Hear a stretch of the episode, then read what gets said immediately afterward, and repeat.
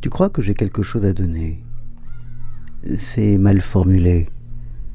Mais j'ai, moi aussi, une espèce de certitude intérieure croissante, qu'il se trouve en moi un dépôt d'or pur qui est à transmettre. Seulement, l'expérience et l'observation de mes contemporains me persuadent de plus en plus qu'il n'y a personne pour le recevoir.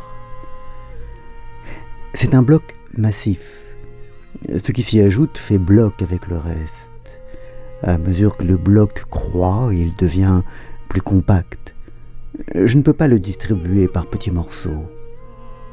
Pour le recevoir, il faudrait un effort. Et un effort, c'est tellement fatigant.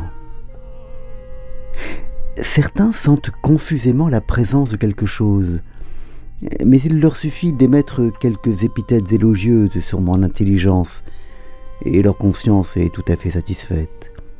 Après quoi, quand on m'écoute ou me lit, c'est avec la même attention hâtive qu'on accorde à tout, en décidant intérieurement d'une manière définitive, pour chaque petit bout d'idée à mesure qu'il apparaît, je suis d'accord avec ceci, je ne suis pas d'accord avec cela.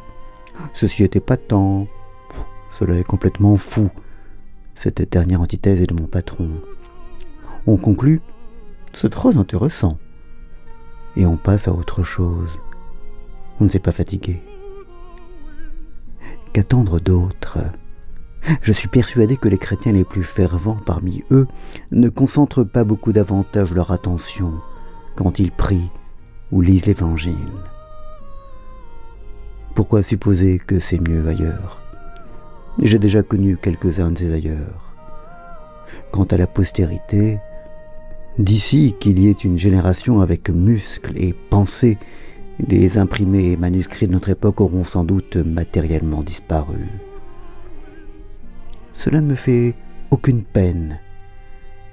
La mine d'or est inépuisable.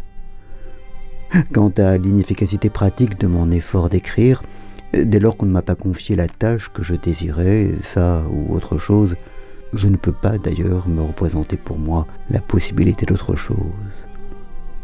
Voilà.